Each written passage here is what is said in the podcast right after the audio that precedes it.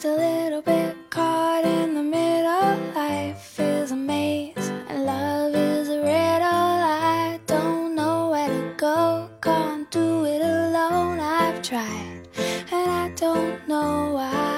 大家好，欢迎回到九一遛猫，我是三脚猫。我是九一，那今天呢，又是我们九一读书会的共读。我们这个月共读了一本书，叫《老派少女购物路线》。It's too much, yeah, it's a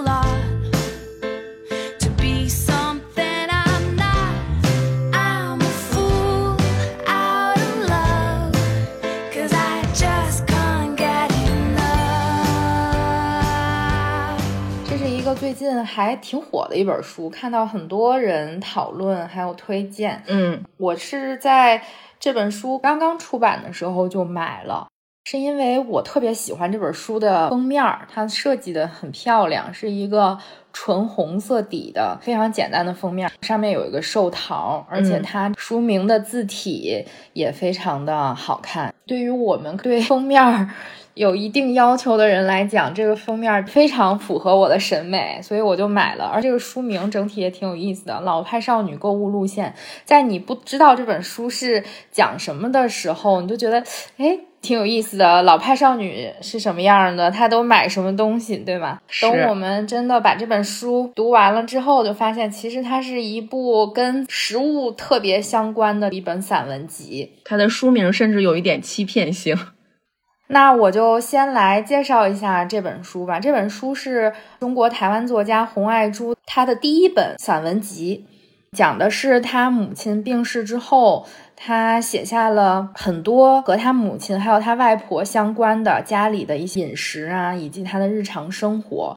这本书一共分成了五个部分，我觉得它分的这个部分都挺有意思的。第一部分是老派少女饮食和购物路线，里面就讲了很多，比如他们当地的市场呀，嗯他去哪里买什么东西呀，以及和市场卖菜的那些人呢有一些人情世故啊等等，会在里面写。第二部分是粥面粉饭。这一部分其实是我最喜欢的部分，因为众所周知，我非常喜欢主食，所以看这一部分的时候，就会觉得，虽然你没有吃到这些东西，甚至我没有吃过这些东西，但是就是那种嗯碳水给你带来的满足感，你从这一章里面特别特别的体现出来。第三章就叫明亮的宴席讲了他们家过年的时候、年节的时候会准备一些特色菜呀，或者拿手菜呀，会为这个宴席做很多的准备。第四章是茶与茶食，其实是讲了作者在不同的地方吧，比如香港呀，或者是英国呀等等，他喝到的茶，嗯我觉得也是跟他的人生经历有一定的关系，因为他后期是在英国留学嘛。嗯最后一部分是讲他跟他母亲去泰国，还有他自己在东南亚国家一些旅行的这种吃食的见闻，一共就是这样五个大部分。给我的感觉来说，就是他写了很多老派的台湾那边或者是南方的食物，嗯以及他们的老市场啊，是老店铺呀，以及他们家的一些有传承的这些厨具啊、嗯等等。其实反映出来的更多的是这种人情世故，尤其是他对母亲的思念以及祖辈的一个怀念的，在这个书里特别细腻的体现出来。作者洪爱珠呢，她是一九八三年生人，嗯她的本职其实不是写作，她是做平面设计的。我之前听过她的一个采访，就觉得这个人说话也是跟她的书的这个风格很像，慢悠悠的，很温柔。他看事物很细腻，给你一种那种娓娓道来的感觉。他在这个书的后记里面，其实写对写作这件事情来说，他其实是个业余者嘛，他写的比较晚，而且写的也很慢。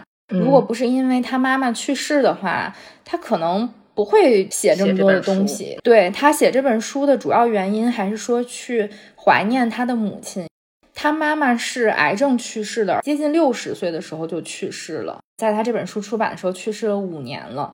对他来说，可能是有一些需要时间，或者说是需要写作来帮助他抚平伤口。毕竟谁也不想在这么早的时候就失去自己的母亲嘛。嗯，以及他写了很多他的外婆呀、他的外公啊，还有他奶奶呀等等家里的这些亲戚的一些故事嘛，都是对上一辈的一种怀念。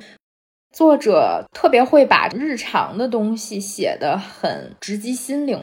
他好像有那么一种能力。我听他的采访的时候，他会说，他可能不会去写小说啊，他可能更多的是散文吧。除了自己的本职工作就是设计，还有他在学校教书，应该是，嗯，他还在给一些专栏做定时的专栏写作。他之后的一些文章可能会集结成册，然后再出版。不知道会不会是跟食物相关的，可能也会有其他的东西。虽然你跟他不来自于一个地方，或者说你对这些吃的会很陌生，但是你也会有类似的情感在里面。就是你跟你的家人、你的祖辈可能也发生过一些类似的事情。而且我觉得特别有意思的一点是，可能也是因为我会看版权页儿啊，或者是。啊，看看责任编辑啊，嗯，会看到这本书的书名、字体、封面、插画以及图片摄影都是红爱珠，所以他其实本职工作是平面设计。这个比较好看的封面是他自己做的，这样又让我对他产生了更多的敬佩。就像我刚刚说的，我买这本书的原因就是因为它的封面很好看，然后它书名起得很好，让我想要拥有这样一本书。所以，在这个书刚上市的时候，我看到当时理想国发了公众号推广这本书，我就立刻就买了。这样感觉像是一个小惊喜。你像，我不知道封面是他做的，但是你突然自己翻书发现了之后，确实对他的喜爱程度会更上一层楼。对这本书里面还有很多的照片，他拍下的实物的照片。让我们这些北方人阅读关于南方、闽南啊，或者是广东啊、台湾啊，离我们相对较远的南方的一些食物，其实你有很多都是非常陌生的嘛。如果你配图的话，其实是帮助你去了解这些东西。嗯，我在看的时候查了一个吃的，完全理解不了，叫兜面。啊，你你查了吗？它其实是面糊，很神奇，它跟面没有任何关系，它就相当于是一个面糊，然后里面把肉跟菜放在里面，呈现出来的就是一碗面糊。我查了非常多的东西，就在前期看的时候，我最早拿起这本书的时候，其实我一个极客上的朋友丫丫，因为他是广东人，嗯，我当时发了一个动态，就说我现在开始看这本书了，但是我不知道这本书能够给我带来什么样的惊喜，因为我对吃饭这件事儿，说实话没有特别强烈的兴趣，嗯，就是我可能不太会去看。关于吃饭的影片呀，或者是书啊，然后他就跟我说，可能对你来说这些吃的会相对比较陌生，可能不会吸引你，但吸引你的一定是这本书里面透露出的那些亲情啊、人情啊、那些温情故事，你可能会更喜欢。像这本书里面，其实有很多我们比较熟悉，就台湾那边比较有代表性的食物，比如卤肉饭、凤梨酥。对，像我从小就去超市爱买徐福记的凤梨酥，嗯，就是一个像小枕头一样，它虽然是一个方形的，但它是圆角的嘛，就觉得那个很可爱。我很小时候很喜欢吃。还有他讲了一张关于芋头的，我对于我来说，对于台湾那边的芋头的了解呢，从鲜芋仙开始的啊，鲜芋仙里面。我经常点的一个叫芋圆四号，这个名字好古早，不知道朋友们吃没吃过？芋圆四号就是有芋圆、有红豆、芋头，还有红糖冰，嗯嗯，这四个在一起的，嗯，芋圆和芋头我还蛮喜欢吃的，嗯，在我看来是一种甜品嘛。当然，它这里面也有一些，比如说炸物写的，比如说炸花枝啊。你知道我第一次知道花枝是乌贼吗？我是从这里面才知道的啊！我一直以为花枝是一种特别的台湾的丸子，就很有意思。他写了一块儿，说是收拾这个花枝要去皮膜、除内脏。嗯，然后我当时在想，丸子为什么会有这些东西？它不是一种丸子吗？我读这段的时候，就是按照轰炸大鱿鱼、铁板鱿鱼来处理的。啊啊啊！对对对。当然，他也写了一些我们完全不太了解的食物。在读的过程中，我大概问了四五个人：“你有去过台湾吗？你去台湾吃过这些东西吗？”大概都在第二章粥面粉饭这一章里面。它那个面叫切仔面。嗯，我有一个朋友还问我说：“你说的是车仔面吗？”所以我也不知道，就切仔面、车仔面是什么东西，这些我都百度了。还有米苔木。最神奇的东西就是米苔木，因为它有两种吃法。解释一下米苔木是什么？它就有点类似于浆水鱼或者是块状的凉，它有一个托板嘛，然后搓成一小节儿一小节儿，它不是很长，所以它可以加卤，所以可以甜的，也可以做咸。这种跨界的吃法让我会觉得非常的啊神奇。那我们来聊一聊读这本书，就除了一些食物带给我们这种奇异的感觉之外。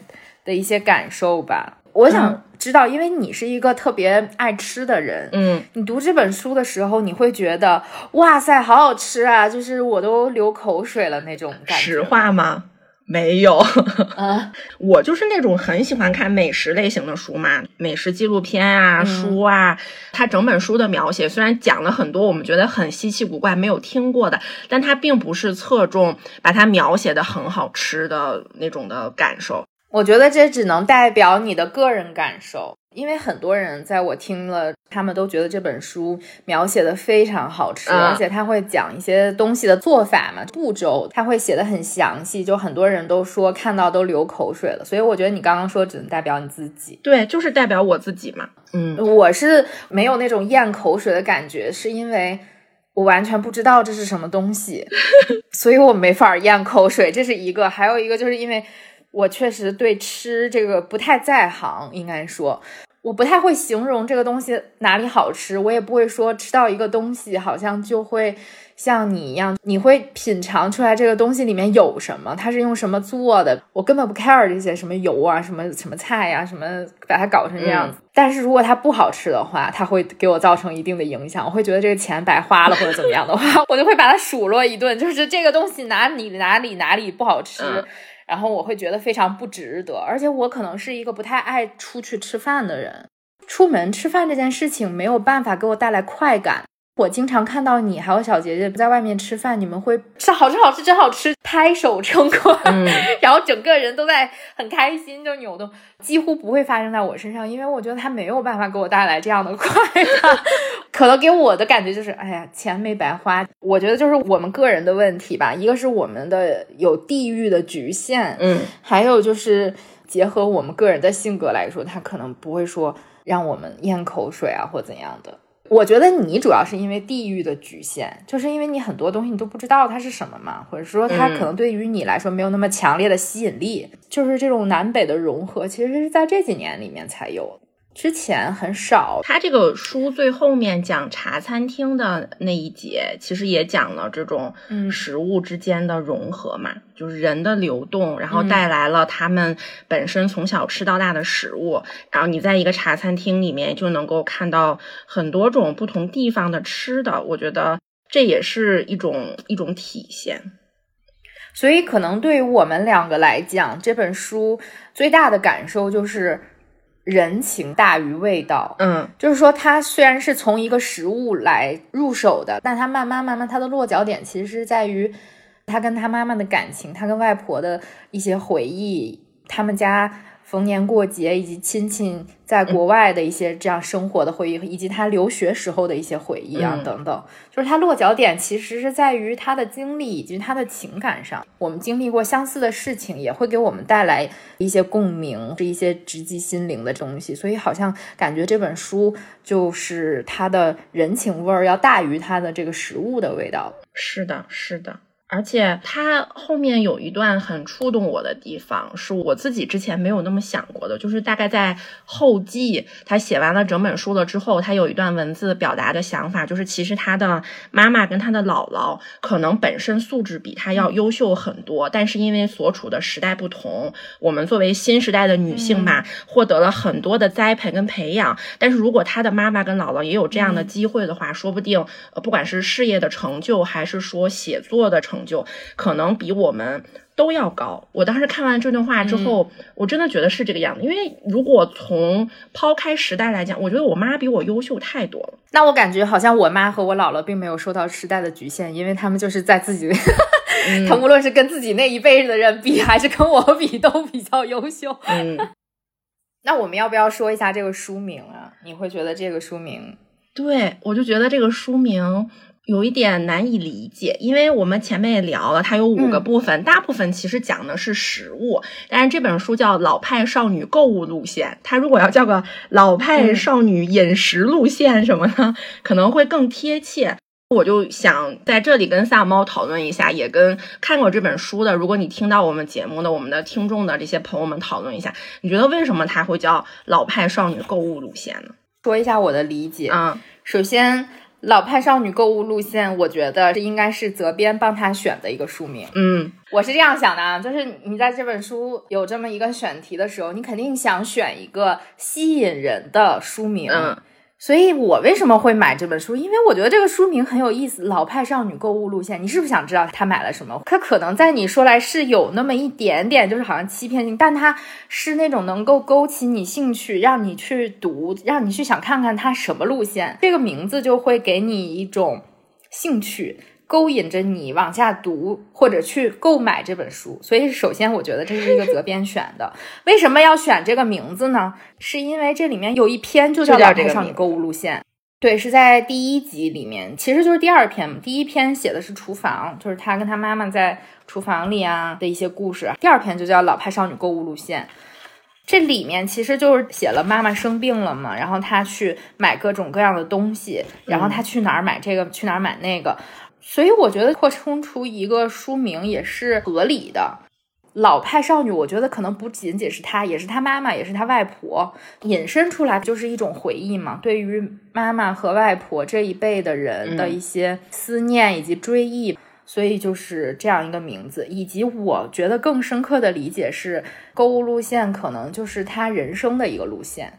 他小时候走过来的路线分成五步这样写，就一开始是他们家的一些事情啊，然后他小时候他们家吃的这些主食啊，后面有逢年过节的一些，以及到了后面他出国留学、出国旅游的一些故事，就好像这个路线在这样发展，再往前推进。嗯，他写了不同的地点嘛，所以就是购物路线。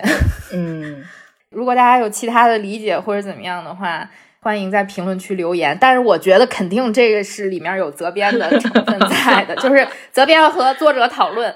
啊，我们的这个书名起个什么呢？啊，对，最后是老派少女购物路线啊，嗯，我脑补出来的一个场景啊。我为了回答这个问题，说服我自己，我就是按照阅读理解的方式来答题的话，我就想说，可能是因为老派少女购物路线那一篇是她写这本书的原动力，因为就还是她妈妈生病了，然后她决定开始记录一下，也是可能考虑到这个名字比较有吸引力，又是她开始写作的这个开始，就起了这样的一个名字。但是呢，这仅是我用阅读理解的答题方式来想的。或者是比如说他写的第一篇是这个，有可能哎呀，这个也很有可能哎。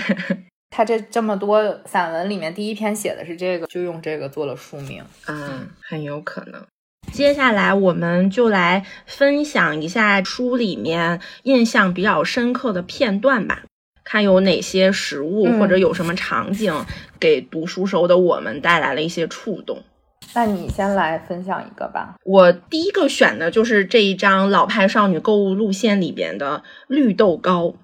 嗯，绿豆糕，它它就是非常简短的一句，他自己提到的时候，就是龙月堂的绿豆糕和盐梅糕这类小姐点心制的极细，以印着红字的油纸包装，内有六枚绿豆糕，每片仅指甲大小，化口沙碎，精致非常。将绿豆糕放舌尖，再抿口茶，就在口中化成一团芬芳的烟雾。我读到这句的时候，我就想到了我从小到大吃绿豆糕的场景。不想的时候没有注意，想的时候发现绿豆糕是从小伴着我长大的。我每个人生阶段都有我喜欢吃的绿豆糕。特别爱买绿豆饼啊，对，你看是不是？但是我之前很喜欢买绿豆饼，从来没有 串想过这。我记得小的时候吃的绿豆糕是类似于那种。苏式绿豆糕就是干巴巴的，就是它一进嘴里就会把你嘴里的所有的水分吸干，就糊住了。对我怀疑这个龙月堂的绿豆糕也是那种干巴巴的一小块的绿豆糕。后面我去西安上大学的时候，我很喜欢买那个君君绿豆糕，它就是用油来活制的，嗯反正它入口呢就会更加的油润一点吧。然后还有不同的辅料，什么杏仁儿啊、葡萄干儿啊，我肯定给你也推荐过。我最喜欢吃的是那个我我跟你 我跟你讲，你跟我推荐的时候，就是我去西安的时候，九一跟我说一定要去吃君君绿豆糕。我当时在想，为什么？嗯我当时就满脸都是问号。我说为啥要吃绿豆糕？这有什么特别的吗？谁没吃过一样？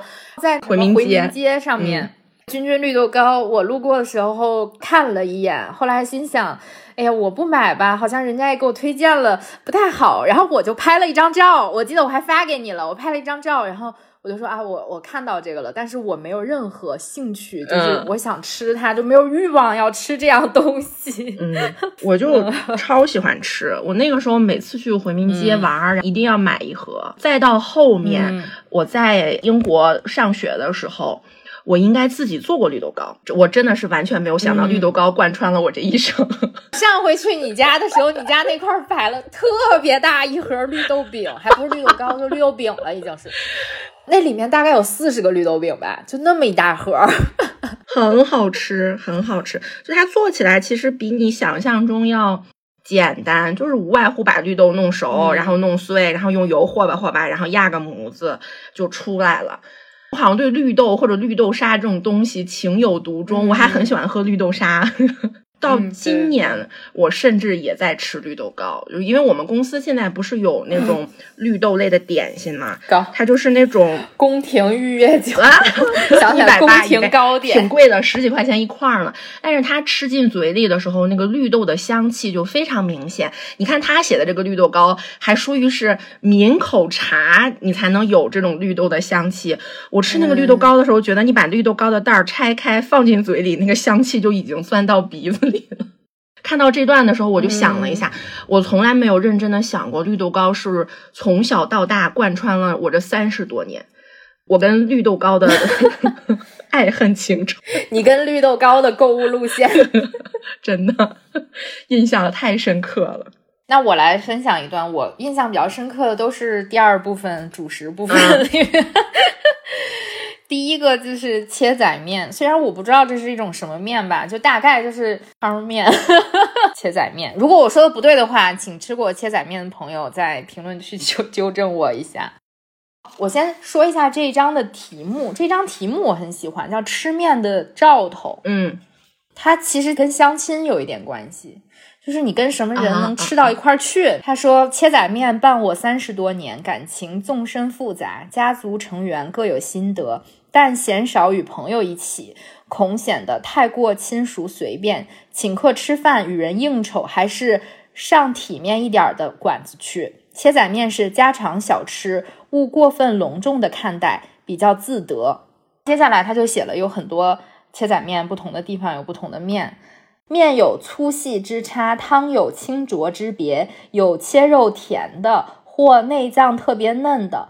面店可以当做家庭吃饭的延伸，食材一点儿也不显赫，调味儿简净的近乎原始。然而经过仔细的处置，通常价格还非常廉宜。嗯因此约人去吃切仔面，意思近乎于家里随便做做，吃个便饭。就好像这个面其实随随便便吃一个小馆子里面，它不是那种特别隆重的一种饭。他开始相亲了之后，跟不同的人去吃面，啊，这一段也很有意思。他说他见了其中几个人，其中一位男士带我到专售鹅肉的店，却只要了一碗面，两人以细碗分食。此外，全店的鹅肉、鹅下水、鹅头、鹅屁股，这位哥全数略过不点，最后点了生鱼片儿。上桌时鱼仍寒霜。另一挑了意大利面铺培根鸡蛋面，遭廉价鲜奶油灭顶，惨白一片。对方倒吃得很香，家教使我保持微笑，把面吃了。心里想，也就这么一次。凭借吃面看清彼此的参差，有我趋吉避凶的直觉和频繁进出本地寺庙可能的必因。总之，见识过不少情感成灾的事，是从生活里的碎石细沙开始崩塌的。事先有照，不必自欺欺人。话说回来，早先那位约我一起吃面的男人，后来如何？是这样，我俩现在还一起吃切仔面，三天两头去。不吃面的时候，就在家吃饭。最初的拜拜吃面之约，事后看来可谓吉兆，终得吃面和生活的同伴，谢天谢地，真不容易。虽然这是一个，哎，我有点流口水了。切仔面虽然不知道什么东西，但。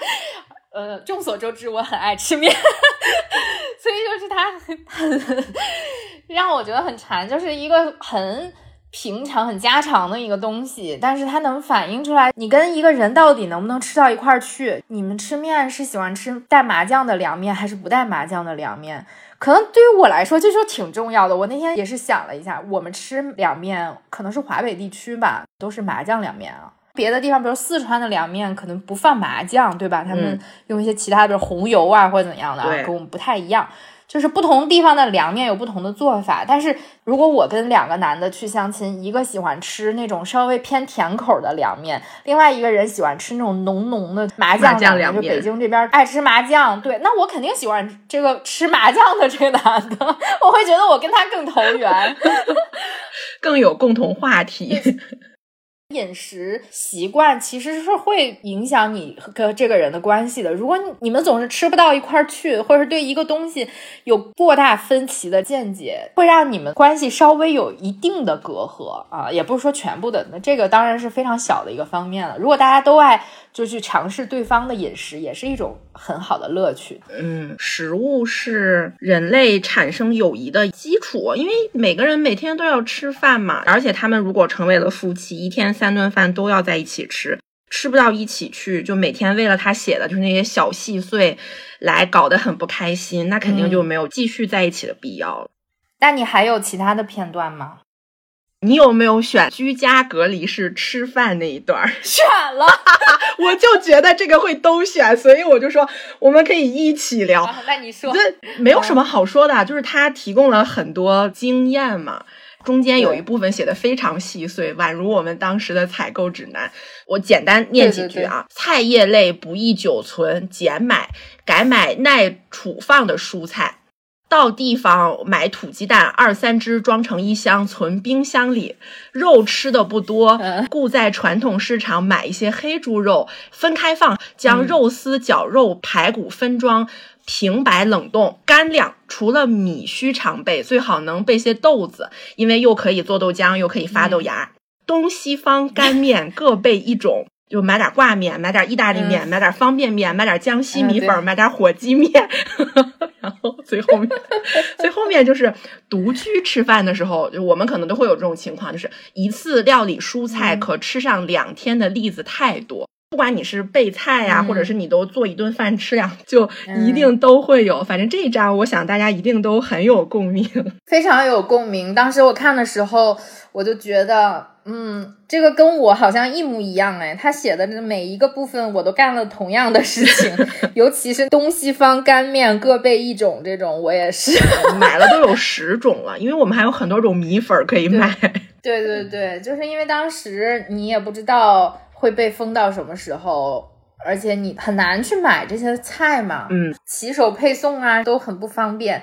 我看这一章的时候，就会瞬间把我拉回到那个时候，虽然好像只是去年发生的事情，才过去半年的时间，我都觉得好遥远呀，离现在感觉非常非常的遥远，好像已经过去了一个世纪了一样。是的，而且我是第一次看到有作家写疫情时候的事。可能也是因为我读书的原因，我这是第一次看到有人讲疫情以及隔离期间的生活的故事，确实很有共鸣。这一章我也标了，我跟你标的基本是一个地方。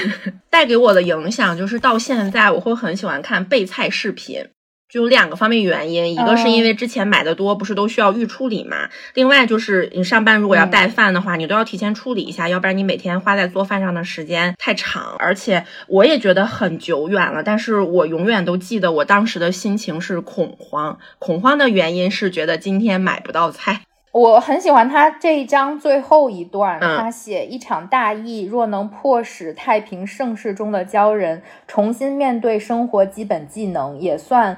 祸福相倚，实用的预习。人实在渺小，需尽量自强。煮饭即自强，喂饱自己，照顾别人，嗯以应人生万变，一直一直来。其实就是你刚刚说的，我们在疫情的时候，连生活中最基本的温饱可能都受到了威胁。我们之前从来没有想过，因为我们从来没有经历过，我们从来没有吃不饱饭的时候。当你面对这样一个突如其来的压在每个人身上一样东西的时候，你会觉得非常的恐惧，因为我们没有任何应对的经验。嗯就是如何在你已经达到了金字塔上层，我不需要考虑温饱问题的时候，再重新把你推下来，去考虑这种人的基本的生存，嗯就觉得很难。每天都需要担心你到底有没有嗯饭吃。当然，我们觉得有一种过分的担心，我们当时也谁也没有缺到饭，当然当然是有人缺，嗯就是没有发生在我们身上，就有一点过分的恐慌，以及非常大的不确定性是，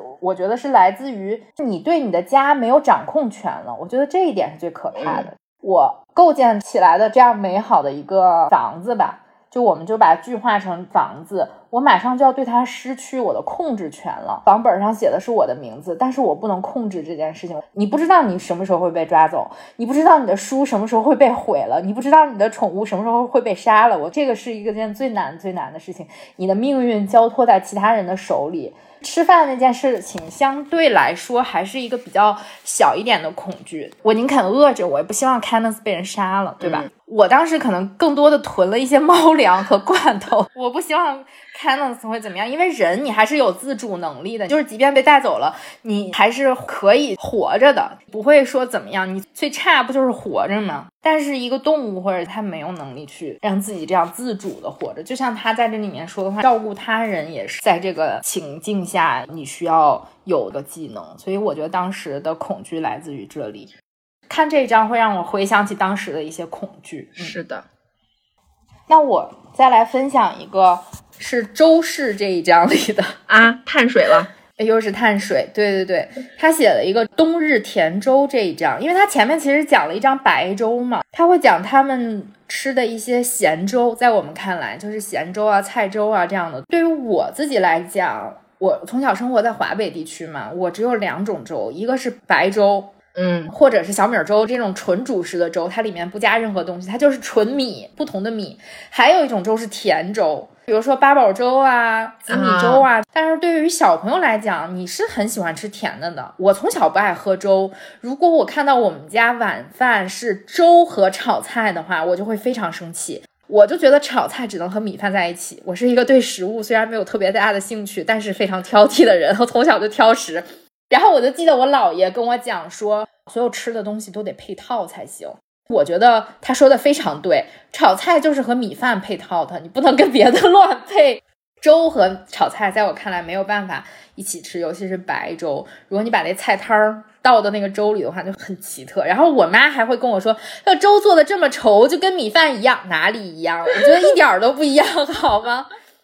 但是白粥对于我有一个吸引的地方，就是你它可以拌白糖，啊，你如果倒一勺糖进去的话，它就会变得像甜粥一样非常好吃。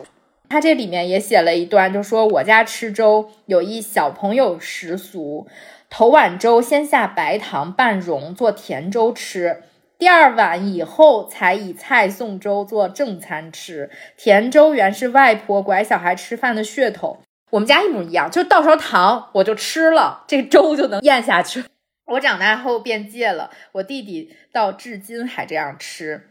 这一点我看到的时候就觉得很有共鸣，因为我小时候也是这样被骗着喝粥的。我就是你说的那种会把菜拌在粥里吃，嗯就比起来甜粥，我可能会更喜欢嗯咸粥。我们家所有人都理解不了，觉得我搞得特别恶心。我感觉我好像第一次吃皮蛋瘦肉粥，甚至都是在肯德基。啊，我后来觉得皮蛋瘦肉粥很好吃，我妈也会做皮蛋瘦肉粥，但是我们做的皮蛋瘦肉粥跟人家正经的皮蛋瘦肉粥不太一样。我妈放的啊，不是瘦肉，嗯就是香肠。嗯她会把香肠和皮蛋放进去，就是你很少说用肉真的就放到粥里，也会觉得有一点奇怪。对，对我自己更倾向于吃甜粥，嗯，可能我姥爷比较喜欢吃甜食吧。就我们比如说对于烧饼的选择，烧饼其实是有馅儿的嘛，嗯就我姥爷就会说他只吃。甜烧饼里面是白糖的，嗯或者是豆沙的，这种我们会吃。麻酱烧饼就是我来北京之后才逐渐的会去吃这种，但是我很少去吃五香烧饼。你知道我们小时候做那五香烧饼，就是它那个转着圈儿的，它有那个丝儿丝儿，嗯，我会把那个丝儿抠下来吃了，但是里面沾五香面儿的芯儿，我是绝对不会吃。你很适合吃潼关肉夹馍的那个馍，没有五香味儿，全啊，部所以我就都是那个丝很喜欢那个。对对对，我喜我很喜欢吃那个馍。我另外一个比较印象深刻的片段，就是来自于这一章叫《米苔木两种》，它是讲我们非常陌生的食物，叫米苔木。它其实是一种米嗯做成的粉儿，有点嗯像冰粉，嗯在我的理解里。它有两种吃法嘛，一种是放到那种鲜汤里啊、肉汤里，咸口的，有点像通俗一点说汤面或者米线的那种吃法吧。另外一种是放到糖水里，放到冰里面吃，嗯就米苔木冰。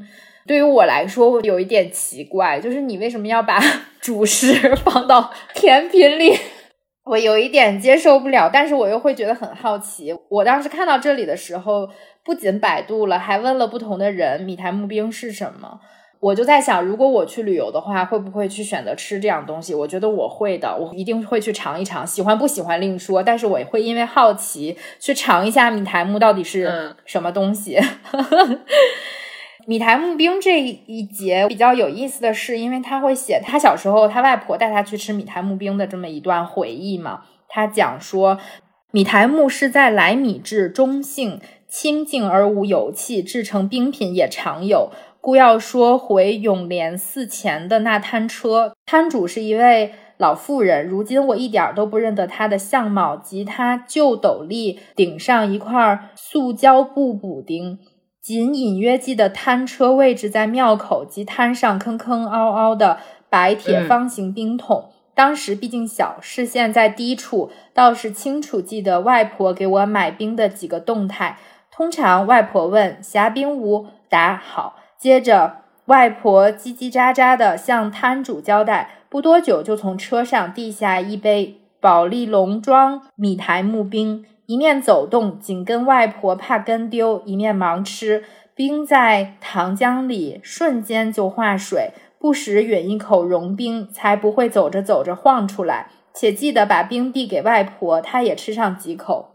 外婆患糖尿病，在家吃甜食，老被家人高度关怀。我妈也限制小孩吃糖，因此这种含糖时刻是祖孙俩放风的乐趣，彼此掩护，视为溺爱。儿时的米苔木时光都与我外婆一道，长大生出了自己的偏好，多年不吃，兼排斥一切粗面。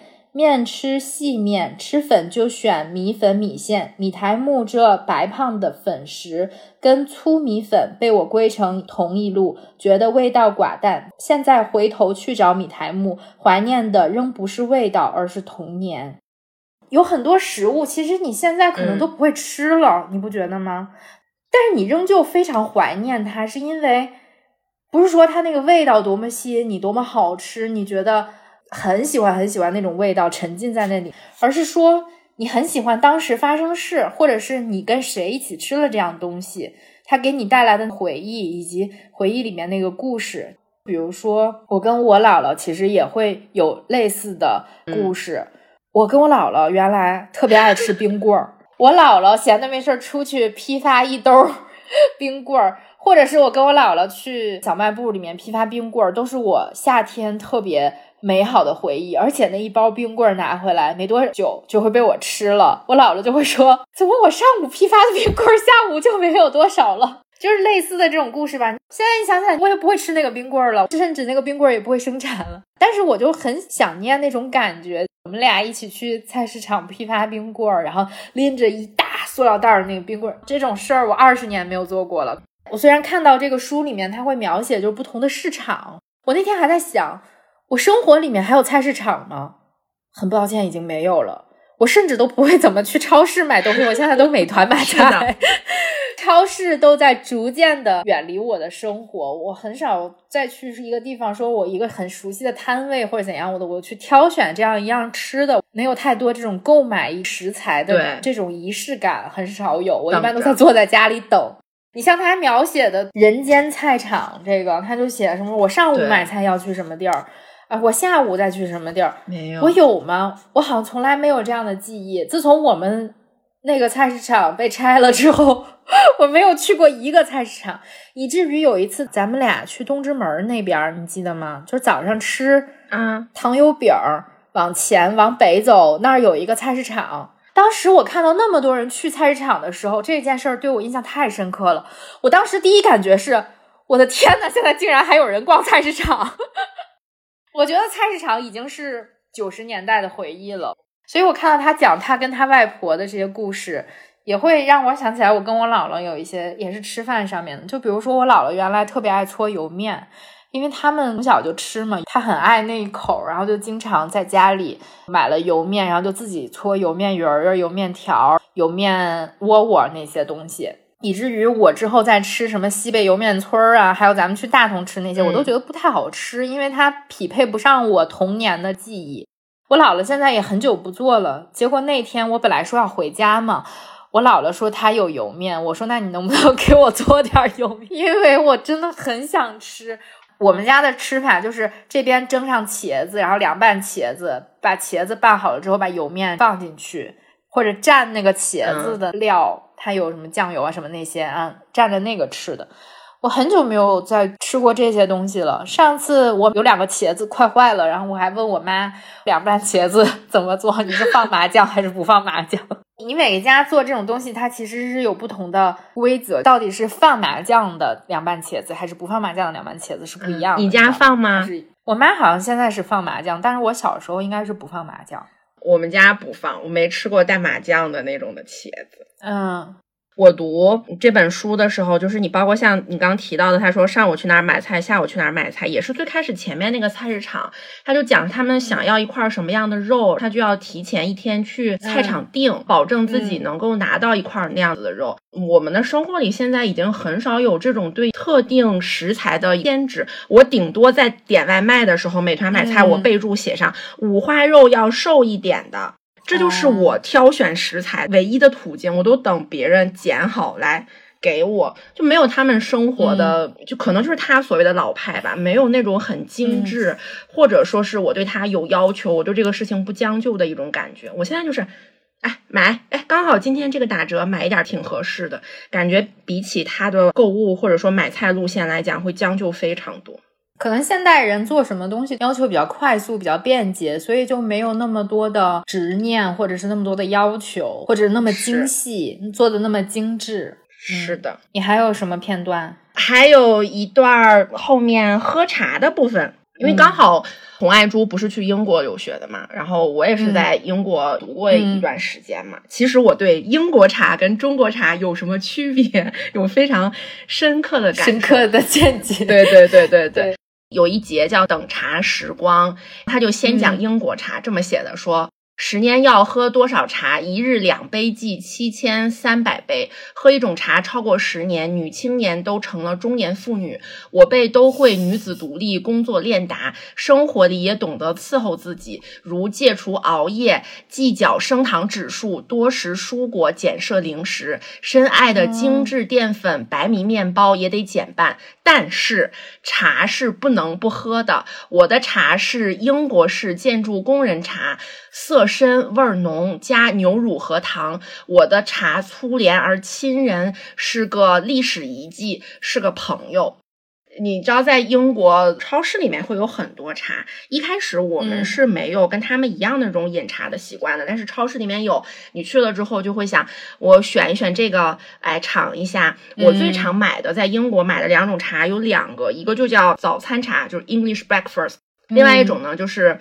伯爵茶嘛，或者叫伯爵灰茶，就是那个 Earl Grey，它会有一点点佛手柑的味道。这两种茶其实是很经常喝的，早餐茶就等同于早餐咖啡。你早上来一杯嗯特别浓，然后放两个茶包。英国的茶大部分都是茶包，他们也会有散茶，但是可能茶包那种碎茶沫沫更容易出味儿。放两个茶包，水冲开，倒一点牛奶，就跟奶茶很像，然后一杯下肚，这一天你都提振精神。Earl Grey 呢，它因为带着那种水果的清香，就你很适合做呃下午茶 high tea 的时候，默默的来一杯。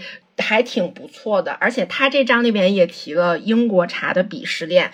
一般大家会买的是立顿嘛，立顿是比较便宜的。嗯它里面还提了一个特别便宜的茶叫 PG Tips，但我当时没有觉得很便宜。再往上走是那欢宁 Twinings，但是我一般会买的是当地那个茶叶店，就类似于英国五裕泰、龟塔。它是一个专门的茶叶店，进去之后会有散茶，还有这种茶包，就都可以买。然后它这个里面就写了那种鄙视链啊，你这种茶很贵，然后我这种茶是用他的话，英式建筑工人茶，还挺有意思的，就跟我们中国茶的鄙视链非常香。就是国内现在喝茶也有鄙视圈，喝岩茶的看不上喝普洱的，喝普洱的看不上喝绿茶的，喝绿茶的看不上喝白茶的，反正很有意思。英国茶它的特点就是、都是呃调和茶，一般都是茶末做的茶包，所以它每一年的茶口味都比较稳定。但是到国内咱们来喝茶的话，就会追求不同年份的口感。呃，它追求的是你你每一泡之间是稳定的，但我不要求这个茶叶每一年跟每一年的口味一样，就嗯更有点像葡萄酒的品鉴的那种滋味。哎，这些都是呃很细碎的喝茶的知识。他最后结尾的时候写了一段，就说他在家喝茶，他好像住的是半地下室吧，然后有一个英国小哥脱了衣服趴在他窗子上恐吓他，然后他最终的时候这一篇的结尾就是。他唰的一声拉上窗帘，我面上没动，走回厨房烧水，煮杯茶消气，才发现手握水壶时，指尖轻微颤抖，电水壶里的水烧滚了，扑噜噜出声响，蒸汽静稳。我如常烫了杯，捏一把茶叶冲茶，加盖去焖，然后等待，等脉搏缓下来，恐惧平定。等着茶叶在水里起飞、旋转、降落，等它深浓，自己完成自己。不管茶叶有什么不一样，就跟现在我自己喝茶，或者说很多人喝茶的目的是一样的，主打一个平心静气、平静一下嗯自己的心情，或者放松一下，会有这样子的感受。我有一段时间压力大的时候，又不想喝酒，就下班，比如说十一点到家，就开始给自己泡茶，一套行云流水小步骤走下来，希望自己今天能够过得轻松一点吧。就还嗯茶道还挺一样的。嗯，我当时看这一章的时候，我觉得太适合你了。就是它不仅仅是说茶叶，因为你很喜欢喝茶嘛，他还讲了很多他在英国留学的时候的事情。你们有很多相似的地方，我觉得这一章应该是跟你最能产生共鸣的地方。然后我当时看这一章里面就是所有内容的时候，我满脑子都是你。而且你知道它里面他们喝茶不是配那个消化饼干吗？我连那个消化饼干的嗯牌子是什么我都知道。其实我虽然没有去过英国境内，但是我在英国希斯罗机场转机过。我还在那个机场里面买了很多的东西，它有很多很多给游客的纪念品，然后买了明信片儿、钥匙链儿啊，还买了 shortbread，它叫什么？就是那个饼干，嗯黄油饼干然后还买了三盒茶叶，就是小罐儿的，上面就是嗯 非常游客，比如印着大笨钟。印着双层巴士，我觉得应该是红茶吧。然后，但是它是都是红茶它是散，嗯对，它是它是散散茶那种小茶叶沫子，反正质量也应该也不太好，我觉得啊，就跟我们国内的茶叶看起来要差很多。它现在应该还在我家里放着，这么多十年过去了。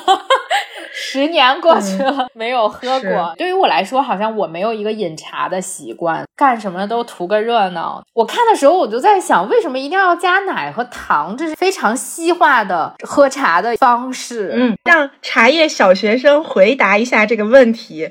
本质的原因，就是因为他用的那个红茶质量没有那么的好，因为好的茶都做那种叶儿茶嘛，然后用热水一冲泡是很酸涩的。那我接下来再分享非常小的一段，是这本书的第一部分的第一节，叫“小厨情物”。他讲了他搬进新家，觉得厨房真是小，一字形厨房，除去炉火水槽，仅余一节四十公分台面，使用时时常感仓促，备料搬来挪去。但多小都是好的，是自己的。女子有了专属的厨房，便是当家做主了。决定吃或不吃什么，是自己给自己做主。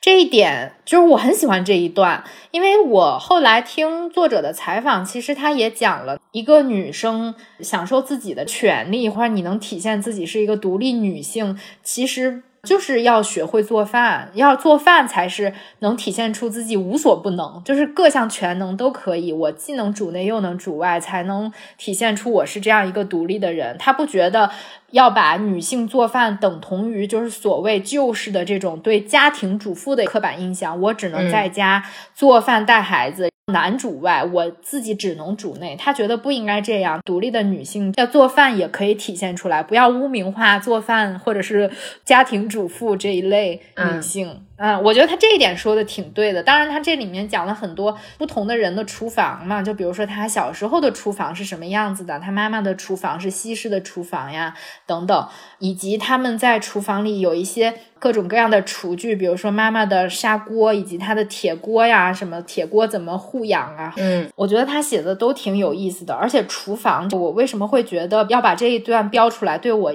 印象深刻呢？是因为厨房是这个家。特别核心、特别重要的一个地方，嗯，如果你要让我想我的房子里一定要有什么的话，我觉得就是厨房和书房这两个东西是一定要达到我的标准的。我当时买房子的时候，厨房是最具有决定性因素的一块地方，我可能不太在乎。家里，比如说卧室的大小，或者说它一定要朝向朝到哪里，我是一定要要求它有一个方形的厨房，这样我能转过身儿来，我在这个厨房里面是有一定可以活动的这样的空间的。我不喜欢长形的厨房，长条形的或者是 L 型的厨房，我都不太喜欢。我个人比较喜欢方形或者是开放式的厨房，因为我个人很喜欢做饭，我是那种做饭。一定要搞得很有仪式感，也很精致。但可能这个东西，比如说我做这一回，我就觉得够了。我觉得做饭给我带来的满足感，可能比吃饭更强烈一些。嗯，就是我很喜欢把这个东西做好、摆好，放在这里。当然，你做完了之后，有的很大一部分时间，你都是不想去吃这个东西的，因为你做的时候已经很累了。对，很热。对，像我家的厨房就是一个方形的厨房，嗯，我对它很满意。我比较喜欢它是一比较开阔一点的，它不需要特别大，但是它一定要五脏俱全这种。当然了，我现在的厨房也是我能支付它的这样一个范围里搞出来的设计。如果是我特别特别理想的话，那我肯定就是这一边都是什么蒸箱、烤箱什么的。但确实就是，我觉得厨房很重要，而且我很喜欢厨房里面的一些收纳呀，或者冰箱的一些收纳，我就很喜欢搞这种都比较整齐的放起来。我也很喜欢各种各样的餐具嘛，它它都必须有它自己摆放的位置，然后餐具还不能是一样的，必须是一样一个的，就有这种执念。所以我觉得厨房是一个房子里面特别特别重要的部分，它代表你的烟火气。所以当时我看到第一章第一节第一句话就写了这样的时候，我很很认同这件事。厨房好才有一个家的感觉。那你一上来就被他抓住了。虽然我对这个书的期望值没有那么高，但是看到后面的时候，让你感觉很舒适。我们前面聊了这么多，我们对这本书很有共鸣的片段嘛，现在就是想跟作者一样，我们两个人都来回味一下自己童年的味道，或者说是。家里面的味道啊，然后妈妈的味道啊，我们每个人准备了一篇小作文儿。哎，不过我在那儿想说一下，我的回忆里面其实没有太多妈妈的味道啊，因为我从小我们家做饭的人不是我妈，是我姥姥和我我爸，嗯，他们俩做饭比较多。我妈其实做饭很好吃，因为她单位离得特别远，她回来的时候就是我们都都得吃饭了。就他很少去做饭这件事儿，但是他一般做饭的话都会很好吃。我妈有一年过年的时候做那个豆腐丸子，特别特别好吃，应该就是把豆腐打成碎儿，跟馒头搓成屑，这样一起揉在一起，然后炸那个丸子，超级好吃啊！我就每年都在说，你是什么时候能再做一次豆腐丸子？就再也没做过，到现在。那个东西非常好吃，这可能就是我妈的味道。比如说，她会在网上看到一样什么吃的，她就学着去做。她现在我觉得做饭可能会比原来就我小时候要多一些。我还跟我妈学了一个菜，其实是最基本的。我觉得很多人学做菜的第一个菜都是这个西红柿炒鸡蛋。我是跟我妈一模一样的，但是西红柿炒鸡蛋也有不同的派别。比如说，你的鸡蛋是炒完了之后拿出来再炒西红柿，再把鸡蛋放进去，还是你加不加酱油？有的人会加葱花儿。我做的西红柿炒鸡蛋跟我妈应该是一样的，我们不会把鸡蛋拿出来，是直接把西红柿倒进去，完了之后加酱油。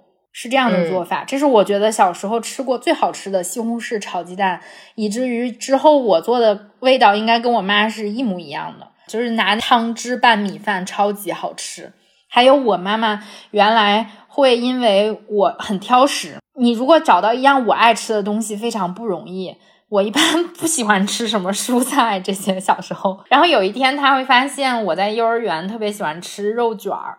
肉卷儿其实就北京的肉龙，它做的就是一层一层的，里面都有肉馅儿嘛。周日的时候，一般我们家都会蒸包子，或者包饺子，或者是有的时候做豆包什么的。我妈就会给我做点儿肉卷儿，我觉得那个好好吃。但是现在也没有人会去做这些 东西，就很难再吃到这些，确实是。觉得我们家可能对吃没有太多的偏执，也没有那么多的仪式感。比如说过年啊、年节，嗯，我们也没说像人家备菜什么搞一大桌，好像很少。就一般过年的时候，也就是鸡鸭鱼肉这些肉都上了，包个饺子，大家在一起，很少说搞得特别有仪式感。我们好像也不追求这个，也没有对这个说没有仪式感就觉得不好。我也没有这种感觉，我就觉得有这几样东西就行了，就是对吃没有过多的执念。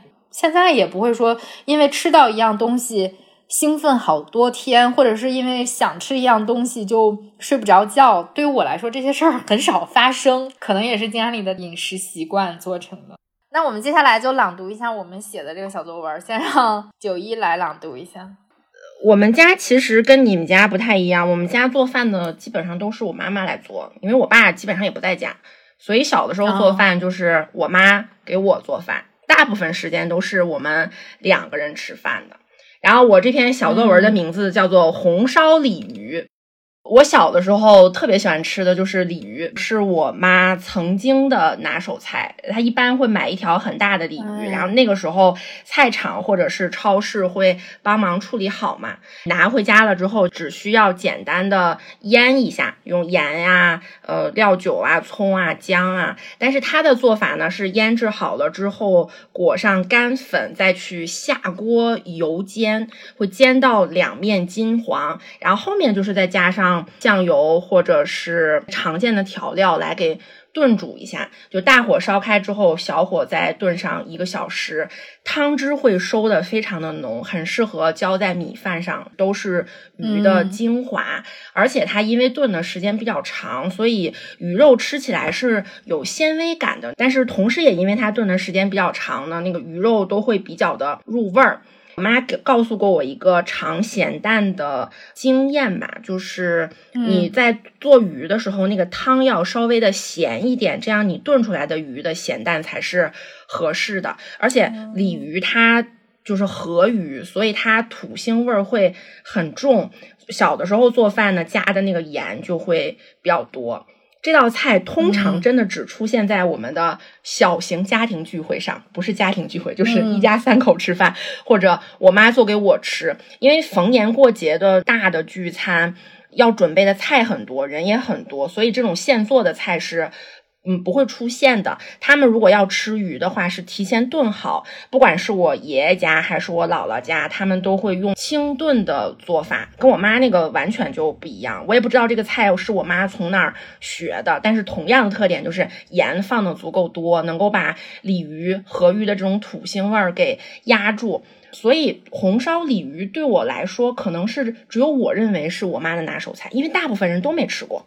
只有我吃的最多。从哪儿学的我也不知道，就这么莫名其妙的吃到了长大。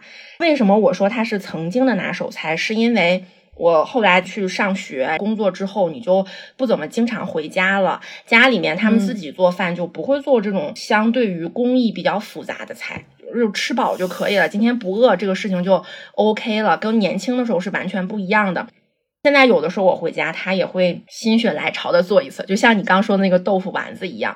但是他现在因为做的很少，经常火候掌握的不是很到位，然后而且做好了之后，比如说有一次碰巧做的还可以，但是因为又油炸又放了很多盐，现在他们吃起来都会觉得太油太咸了，根本吃不了几口。因为他们现在年纪大了，吃的饭非常清淡，就是水煮跟清蒸着嘛，然后盐都不太放。我自己回家吃饭都是要另外再蘸酱油的，所以呢，我虽然非常喜欢吃这道菜，但是现在。也吃不到了，因为我妈也做不出来当年的情况。大家慢慢的也都不太喜欢吃这种很油这种菜了。我自己我也懒得做，因为做起来很费时间。我们就是买现成的鱼清蒸一下，或者是用料理包做一下就可以了。所以红烧鲤鱼就彻底的成为了我记忆中的味道，而且是我二十岁之前的味道。后面我就再也没吃过这道菜了。鲤鱼现在应该不好买吧？就是大家不会吃鲤鱼，对，因为大家会觉得鲤鱼比较脏，因为它是在河里，就是那个泥里、土里的那种，就是土腥味儿会比较大。大家一般现在都会买鲈鱼比较多，比如河鲈鱼啊，或者是海鲈鱼啊。嗯，鲈鱼吃的比较多，或者是黄花鱼啊、桂鱼啊，可能多一点。对，那我来讲一下我的小作文。我写的是，对我来说最有仪式感的吃饭，不是在过年的时候，也不是在中秋、端午，而是周末的早饭。直到今天，我也会非常热切的盼望，工作了一周之后，可以在家好好吃一顿早饭。现在的周末，我一般会为自己做一杯咖啡，打很绵密的奶泡，喝完会长奶胡子的那种。然后做一份滑嫩的炒蛋，配上炒蘑菇和牛油果，一些应季水果和一份面包，就是我非常满足的周末早餐了。但小时候我最喜欢的是拿两个鸡蛋到市场尽头的摊位去买一个煎饼果子，自己带蛋买煎饼只要八毛钱，外面的饼皮浸入蛋液。做好之后软软的，里面的薄脆非常脆，他们在一起是完美的搭配。夏天的时候，我会再花一块钱给我妈买一份凉皮。虽然这些吃食很简单，没什么特别的，但周末出门买早餐让我觉得我像个大人。买早餐的仪式感，你知道吗？我觉得只有大人才会做。就在我小时候，我觉得手里攥着八毛钱、一块钱去买早饭是一件很有成就感的事儿。让我觉得当个大人真好，能有手里攥着钱去买东西。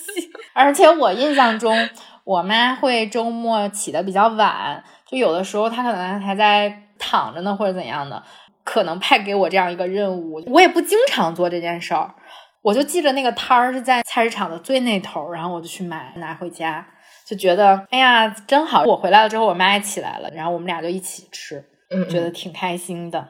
然后还有一段我写的。这本书里说，人没了，菜也一起没了。我也有这个类型的菜，是我姥爷做的炸酱面。我姥爷是个不太会做饭的人，他有一道出名的汤，就是在水里倒上酱油、香油和葱花，可见他的厨艺实在不行。可我小时候却很爱喝这个汤。炸酱面可能是他做的最好的饭了吧？华北人爱吃面，冬天吃炸酱面，夏天吃麻酱凉面。比如我们出门吃饭，基本不会点这些在外面吃，因为每家都有自己的做法，每家都觉得自己做的面是最好吃的。姥爷做的炸酱面。可以分成肉卤和素卤两种，肉就是五花肉，煸炒出油，放入卸好的黄豆酱，顺时针搅拌，直至粘稠；素酱就是鸡蛋酱。炸酱面没有那些花里胡哨的菜码，只有黄瓜丝。我喜欢在里面放一个水煮蛋，弄碎后的水煮蛋裹上炸酱，真的很好吃。我去澳大利亚的时候，学校要求给寄宿家庭做一道中餐，姥爷给我写了炸酱面的步骤，写了足足两页稿纸，但是那几页稿纸我已经找不到了。后来我做的炸酱面肉一般，图省事儿去买肉馅儿，还是精瘦肉，就没有姥爷做的香了。所以我其实做炸酱面的方法跟我姥爷一模一样。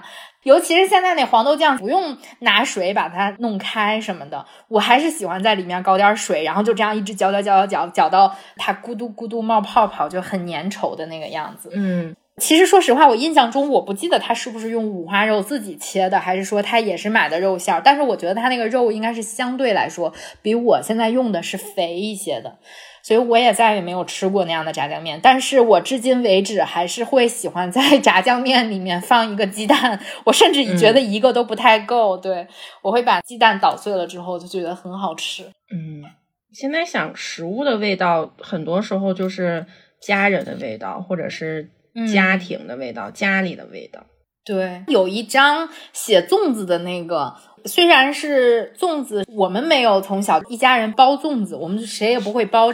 而且在我们小时候也没有端午节假期啊，就是好像对端午节没有那么。